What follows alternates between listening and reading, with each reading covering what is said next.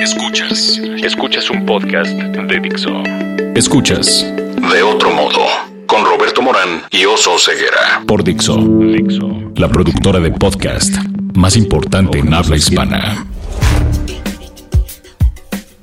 Hola Oso Ceguera, ¿cómo estás? ¿Dónde andabas después de que terminamos la primera temporada de este podcast de otro modo? Estaba pensando, Roberto, y deliberando. Hola, antes que nada, hola. Eh, ¿Qué íbamos a hacer con este podcast? Pero creo que estamos de vuelta al aire y eso me encanta. Sí, traemos cosas bien interesantes. Fíjate que entre la ociosidad de este principio de año, yo estaba muy metido en el WhatsApp de los vecinos. Y, y, y, ahí, y en todos los WhatsApps, yo creo que te tocó también que te llegara y también lo pusieron en Twitter. Alguien puso un video de un automovilista que les echa el coche encima a unos ciclistas, ¿no? Se pelean y todo, y además en la condesa, ¿no? Este, y bueno, lo, lo, lo pusieron en video. Entonces, no, no pasó a mayores, pero sí le avienta el coche a una chica.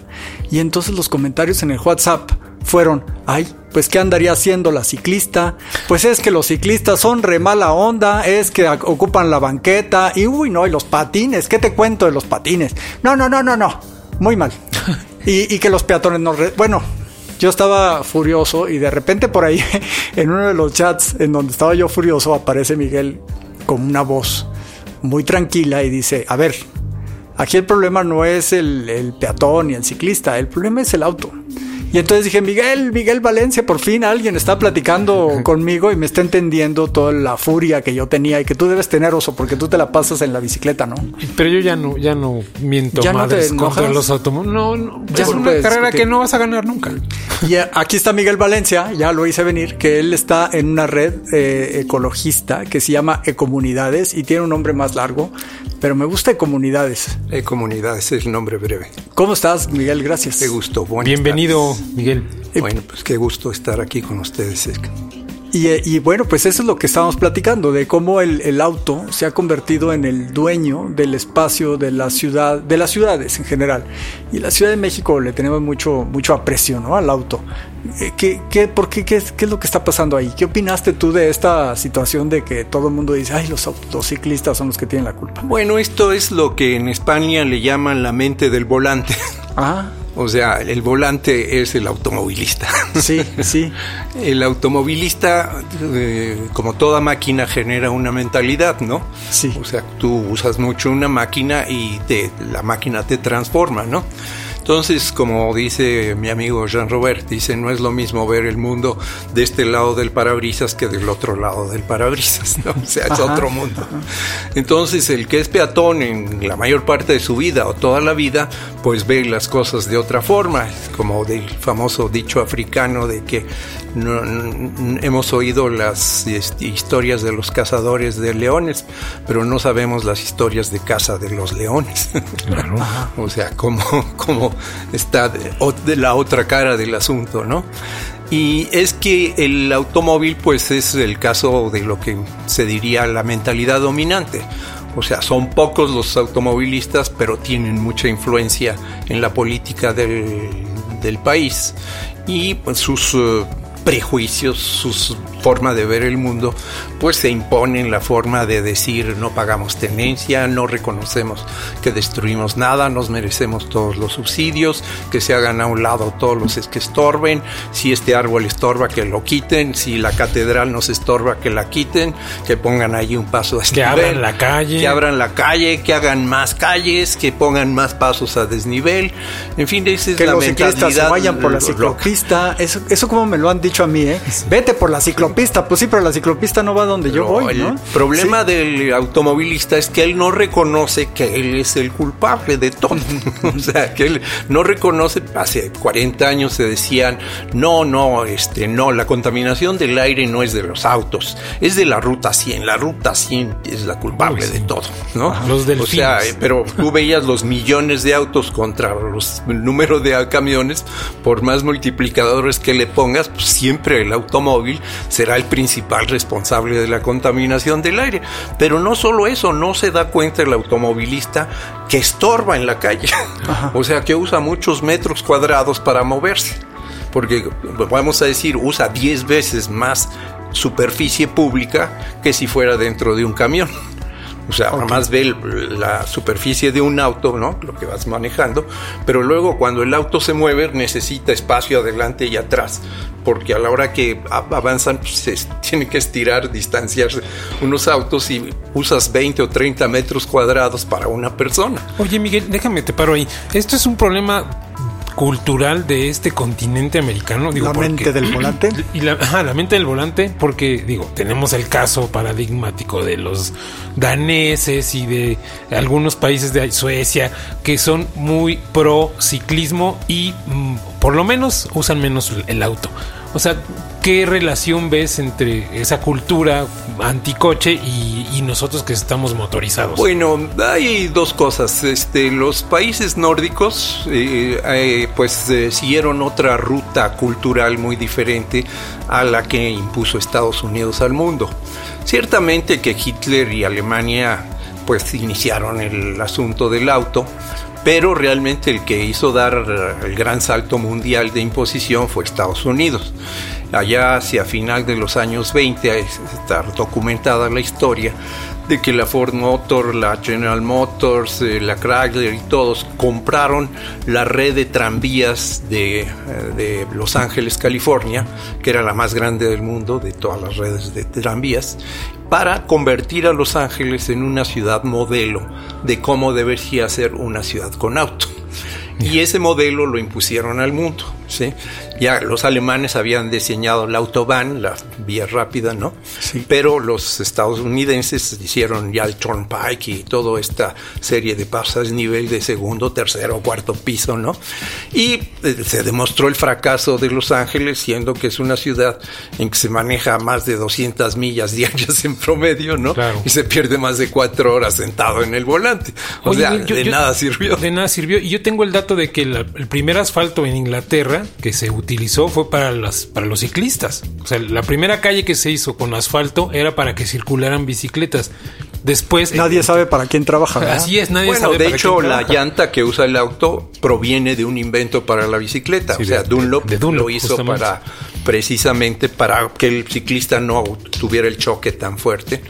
Y eso después lo adoptó el auto, ¿no? Entonces lo que sucede es que de repente Estados Unidos vio en su individualismo capitalista ¿no? yeah. que esa segunda piel, que es el, el auto, ¿no? Este se convertiría, vamos a decir, en el gran negocio porque pues diseñaron es la extensión de mi casa. Es como si yo saliera de mi casa y me llevara un pedazo de mi casa.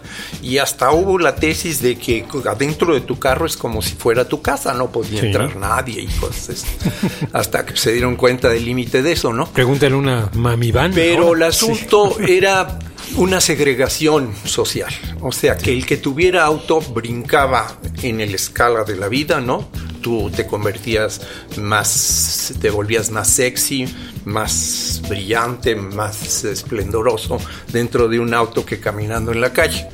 Y entonces, pues se, se, apela a las peores causas del ser humano, que es el hecho de creerte superior a los demás. ¿no? ¿Te acuerdas del malo super malo de la película esta de la forma del agua? Lo que quería él en la vida era tener un supercoche, creo que era un Cadillac. Esa era la ah, justificación. Sí, Ese era el móvil para ser malo tan super malo, para tener su coche bueno, del año. Hasta hace poco, pues la ilusión general de cualquiera en México y en muchas partes del mundo, y desde luego en Estados Unidos, era tener un auto. Porque el no tener auto, tú vas a Los Ángeles y si no tienes auto, no eres nadie, no puedes moverte. No, no hay ni, sí. ni, no hay ni transporte ni nada. Ajá. O sea, es lo que le pasó a Detroit ahora que vino abajo, que pues los pobres no se podían mover porque quitaron el transporte. Sí. Bueno, o sea, se acabó ahí el transporte, ¿no? Y te quedas varado.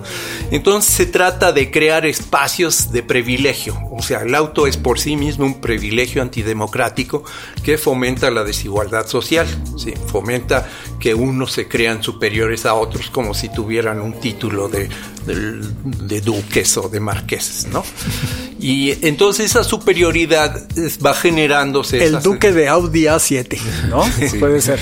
Y, y bueno, pues eh, tanto se metió en la cultura de Estados Unidos y tanto lo impuso a lo largo de los años 40, 50, 60, 70, tanta publicidad que pues hace como 30 años la embajada de Estados Unidos se oponía que aquí en México se le quitara un metro cuadrado de pavimento a los autos.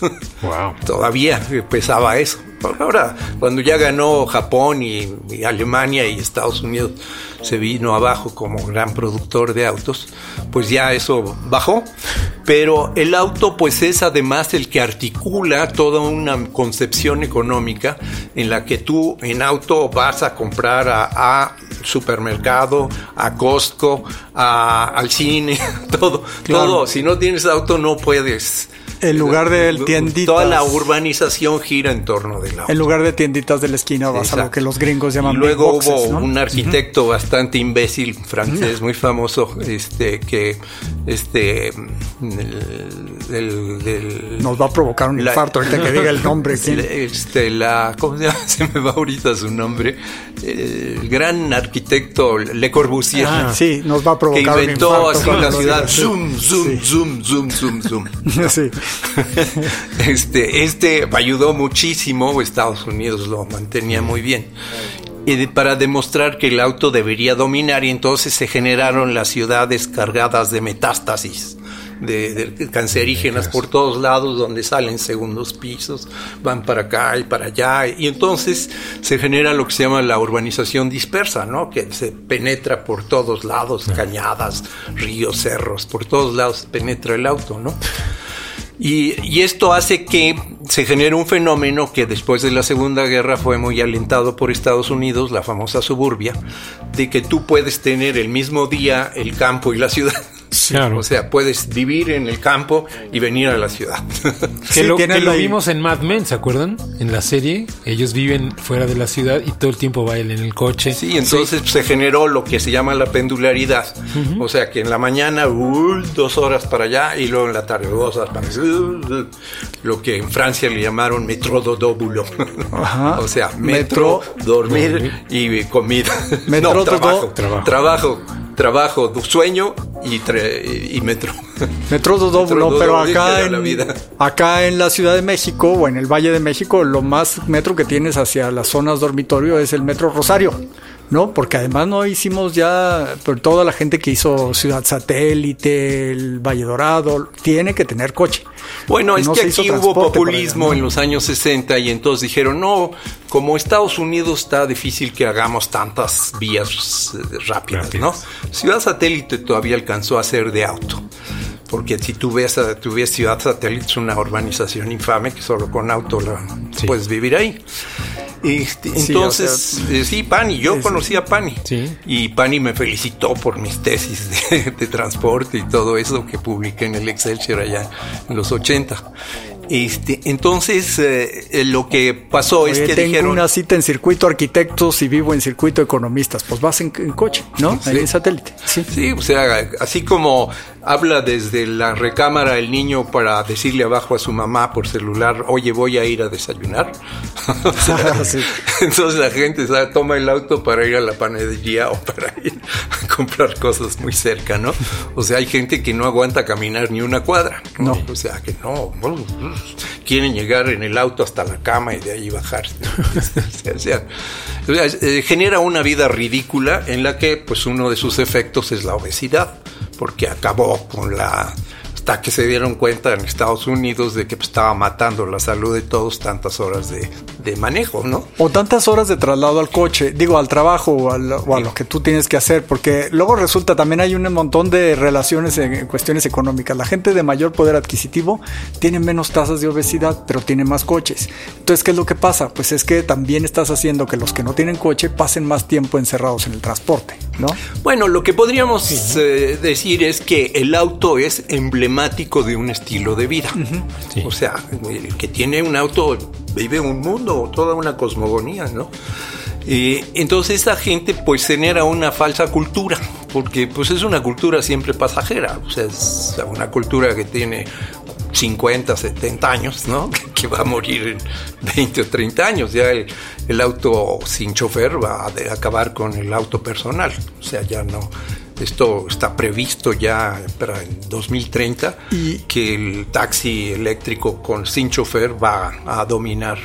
Y la ilusión del auto sin chofer también es que termine con muchas de las cosas que ha hecho el auto ahora, que es por ejemplo el espacio para estacionamientos. ¿no? Los estacionamientos son una pérdida de espacios verdes impresionante en todas las grandes y pérdida de tiempo, o sea, tú llegas y dices dónde consigo y pierdes otros 15 minutos en estacionarte, ¿no?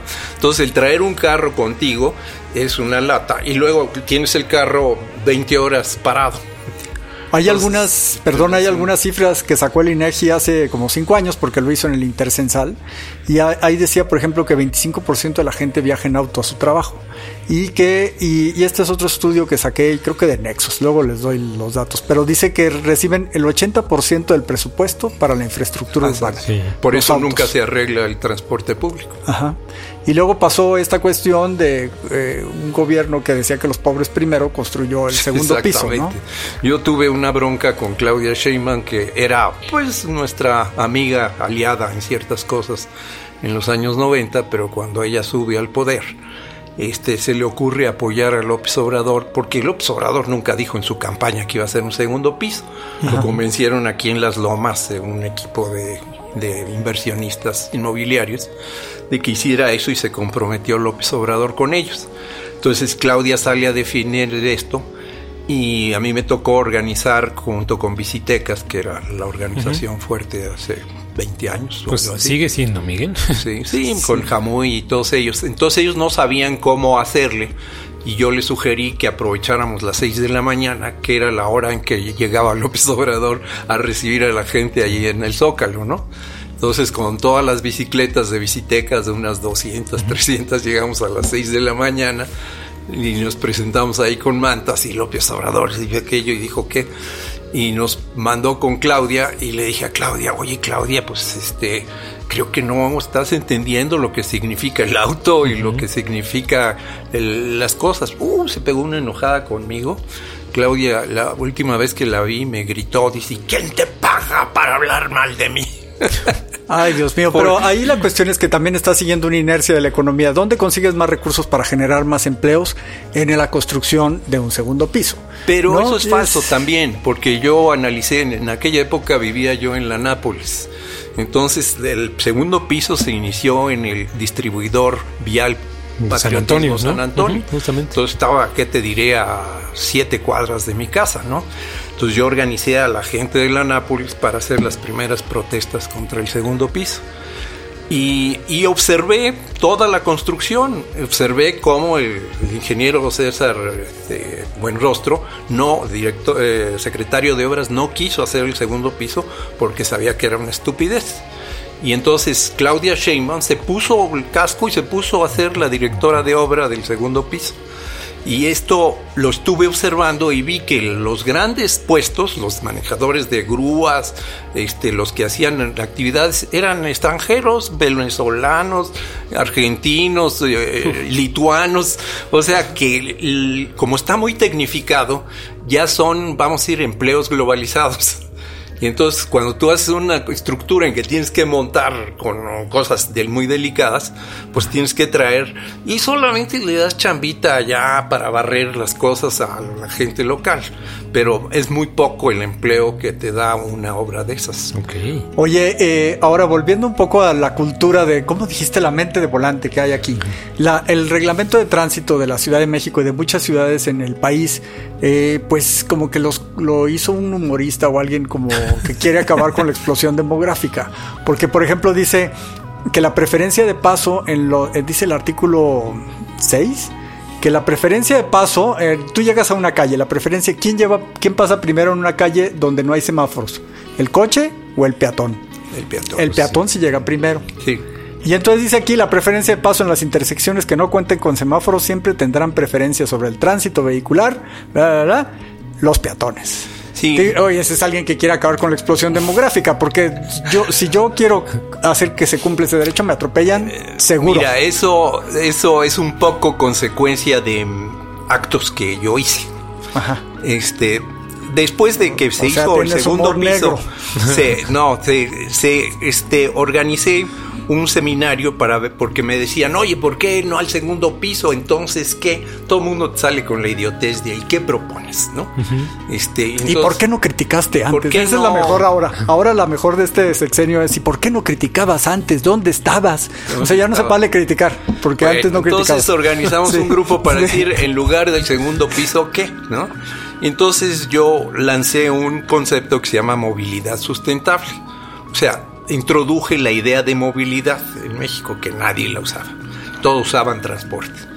Introduje la palabra movilidad, que ya se usaba en otros países, porque la palabra movilidad te permite no hablar solo del transporte que tiene un motor. O sea, el peatón es una persona que se mueve en la vía pública. Entonces, todo lo que se mueve en la vía pública lo debe contemplar una misma ley, que sea integral. Entonces por eso solicité que se cambiara el nombre por ley de la movilidad urbana en lugar de ley del transporte y vialidad, cosa que se logró 8 o 10 años después de la peor forma porque intervinieron los panistas para hacer una estupidez espantosa. Y entonces definimos, o definí, les propuse lo que hoy le llaman la pirámide. Primero el peatón, luego el ciclista, luego el, y hasta el último el automovilista. Esto para quitarle al automovilista la idea de que él es el rey de la calle. Sí, que está en el artículo 2, ¿no? Del reglamento de tránsito, de quién lleva. Este, ya la redacción y esto pertenece a la estupidez clásica de los diputados, o sea, ellos ya redactaron esas cosas. Pero pues se entiende que es una pirámide que el peatón es el que pasa primero, pero los que no lo sabemos es que ahí es donde está la preocupación, o sea, tú haces la, ley y los que... Tú dices, bueno, porque además ni siquiera incluyeron idea de que pues oye, si pasa un perro también. Sí, pero aquí la, la educación vial a lo mejor tendría que ser este, qué es lo que realmente se, se, usa en la Ciudad de México y no qué es lo que realmente tienes derecho, porque qué miedo que te atropellen, ¿no? Oye, nos quedan cinco minutos, no menos, creo que ya está aquí este, diciendo. Eh, ¿a, qué más vamos, Oso? No, yo quiero hacerle una pregunta más antes de pasar a las preguntas del... ¿Del ping pong? Del ping pong. Sí. Y justamente eh, Enrique Calderón, que a lo mejor ubicas muy bien. Sí, yo trabajé con él hace 25 años o más. Él fundó el movimiento bicicletero en el 85, 86. Yo iba con él allá en los años 80 los domingos. Bueno, este Enrique Calderón hicieron un, un documento, Miguel, si, si mal no recuerdo, justamente sobre el como todos los beneficios de la bicicleta y entre otros Arelí Carreón, que hoy está en Bicitecas. Sí, ya la conozco. Fueron los que como medida de mitigación lograron que cuando hizo el segundo piso López Obrador pusieran la ciclovía, una ciclovía que está fragmentada, entrecortada, o sea, una cosa horrenda. Pero bueno, de eso a nada, Miguel. Te voy a decir qué sucedió. Este, yo por eso me zafé de los bicitecas porque pues eh, estábamos todos contra el auto, fuimos a esa manifestación, López Obrador nos consigue la reunión a las 9 de la mañana con Claudia Sheinbaum y estando allí, este, los uh, el líder de los bicicletas, dice, este, eh, ciclovía sí, autos no. Bueno, tampoco exageres, o sea, ¿cómo voy a...? Sí, o sea, Lanza esa consigna. Y Claudia la agarró al pelo y dijo, en 15 días les tengo una resolución. Ahí lo dijo inmediatamente. Y la resolución fue autos y bicicletas, ¿no? las trampas redondos estos tontos de bicitecas. Y dicho y hecho, se volvieron favoritos de, Claudia Sheinbaum, los aceptaron allí, les dijeron que se toman, aquí hay comida y aquí hay coñac que se toman, y de ahí en adelante se volvieron pro-gubernamentales. A pesar de que medio critican y todo eso. Y de ahí nace la JUS y todas esas gentes. Y Bernardo Baranda y todo eso. Entonces, este, lo que sucedió es que ellos no entendían que cuando tú estás con un no, no tienes que salir con que propongo porque de ahí te dan la vuelta. Oye, mira, propongo que tú pongas mejor este, bicicletas y, este, y patines y pasos peatonales. Pues sí, el que tiene un, aquí un negociote te concede esas migajas, ¿no? Y ya te anuló como opositor, Entonces ahí perdieron totalmente los bicitecas mi simpatía y mi, mi digo, no, no supieron defender la causa.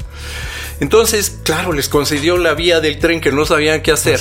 Que además mundialmente hay un, hay un movimiento para recuperar las vías abandonadas por vías de ciclismo, ¿no? Eso ya desde hace 30 años. Y les dieron esa absurda que la diseñó el mismo que diseñó el segundo piso, que es un idiota del volante. O sea, el problema es que quienes hacen los diseños de ciclovías son automovilistas. Que tienen mente de volante. Tienen una mente de volante. O sea, tiene que ser un ciclista nato. Sí. Que pueda hacer eso. O un peatón nato, ¿no? Digo, yo dejé, fui dueño de más de treinta y tantos automóviles en mi vida, manejé un millón de kilómetros, pero de repente dije no y dejé de usar auto hace más de 30 años. Sí, si tú vives en San Miguel Chapultepec y quieres ir a la segunda sección de, de Chapultepec, pues tienes que haber nacido del otro lado, la verdad. O sea, no hay manera de cruzar el periférico en bicicleta. Sí, no, no. Y tienes ahí la ciclopista, o sea, es increíble cómo lo puedes cruzar. en los años 70, 80 se vio con los ejes viales, que una, un anciano no podía cruzar un eje vial y del otro lado de la colonia no podía ir y el, el tasajo, el gran tajo que le hicieron a la Santa María de la Ribera. Y ese es el gran diseño de la ciclopista del, ferrocarril de Cuernavaca, que, solamente puedes de ese lado, ¿no? Y lo primero que te dicen en los manuales, porque Areli Carrión vino por los, los manuales que yo traje de Europa allá a finales de los 90, de, en español de España, que allá están muy avanzados en este tema, y mis amigos españoles me mandaron los manuales que ahora están tratando de replicar sobre cómo se introducen las ciclovías y las ciclopistas y todo eso, ¿no? Y se hacen todas estas cosas. Miguel, qué barbaridad, nos vas a tener que dar más este tiempo, vamos a tener que platicar mucho contigo y vamos a un cuestionario para conocer ping -pong. las profundidades de tu ser. A ver, Miguel, ¿cuál es tu palabra favorita? Miguel tuerce la boca.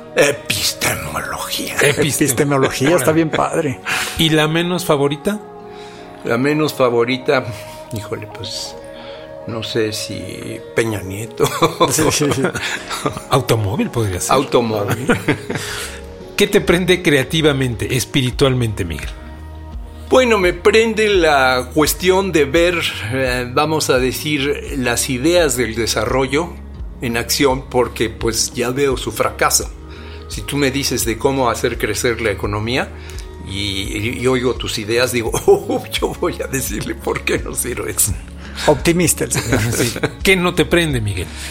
¿Qué no me prende? Pues es este las cuestiones gubernamentales, este, vamos a decir, oír chismes de, de gobierno, ¿no? Oír chismes académicos, oír chismes de inclusive de las cuestiones de, lo que está muy de moda, no, no, no realmente no, no, me, no me inspira mucho. Y en cambio, pues eh, todo lo que me da entusiasmo, porque yo no cobro nada por todo lo que he estado haciendo, ¿no? O sea, sé que no, no voy a ser premiado, bueno, ni podría, ni, ni siquiera que me llamen, bueno, estoy perdiendo amigos en el gobierno. ¿Cuál es tu grosería favorita? Pues, eh, pues las mexicanas normales de hijo de la chingada, ese. Mm, ya está. ¿Cuál es tu modo? Sí, sí, calma, calma. ¿Cuál es tu modo de transporte favorito, Miguel? Pues mi modo de transporte es, llamémosle que no es transporte, sino son mis piernas. Ok, bueno, no, sí. No, no, transporte implica motor. Ok. ¿Qué sonido o ruido te gusta? El viento en los bosques o en la pradera. O, ¿Qué sonido o ruido no te gusta? No me gusta pues el, el, este, el ruido de la ciudad. ¿Qué profesión, qué otra profesión intentarías? Pues hoy en día sí estudiaría yo o sociología o antropología. Me, me, hace mucho más interesante que la ingeniería. Química. ¿Qué otra profesión no intentarías, Miguel? Pues una que no intentaría yo es, eh, desde luego, la de físico. Si existiese el paraíso y llegaras, ¿qué te gustaría oír? Sí, me gustaría oír, este, pues eh, las risas de niños y jóvenes. Qué bueno. ¿Y el recuerdo de niño? ¿Cuál es tu primer recuerdo desde el niño? Andabas en un triciclo. Mm, no recuerdo que a, a, mi madre me andaba paseando en una carriola, así vagamente lo recuerdo, ahí en el Parque España. Qué bien, o sea, totalmente, o sea, es el Parque España es Colonia Roma, Condesa, es de todo ahí. Muchas gracias, Miguel, por venir con nosotros. Muchas gracias, Miguel. Este es el podcast de otro modo y entren a la tienda de iTunes y ahí pueden este, poner nuestra su recomendación y decir que este es lo máximo del mundo que han escuchado y recomendarlo mucho también en Spotify también estamos. Y por cierto ahorita En que decías Dixo, del y, Dixo y en punto com. Dixo.com y ahorita que decías de tu sonido favorito del, del viento ahí en mismo en iTunes pueden encontrar a Gordon Hampton que es un señor que recopila sonidos de la naturaleza.